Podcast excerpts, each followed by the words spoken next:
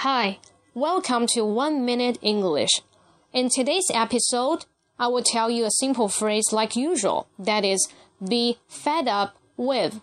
Be fed up with. F E D. What is it? Listen carefully. John is always nagging.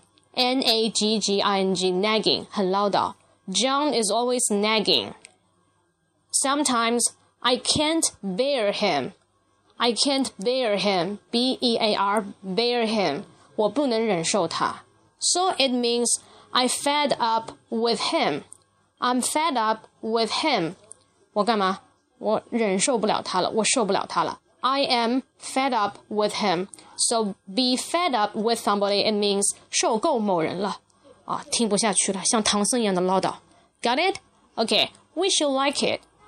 See you next time. Have a nice day.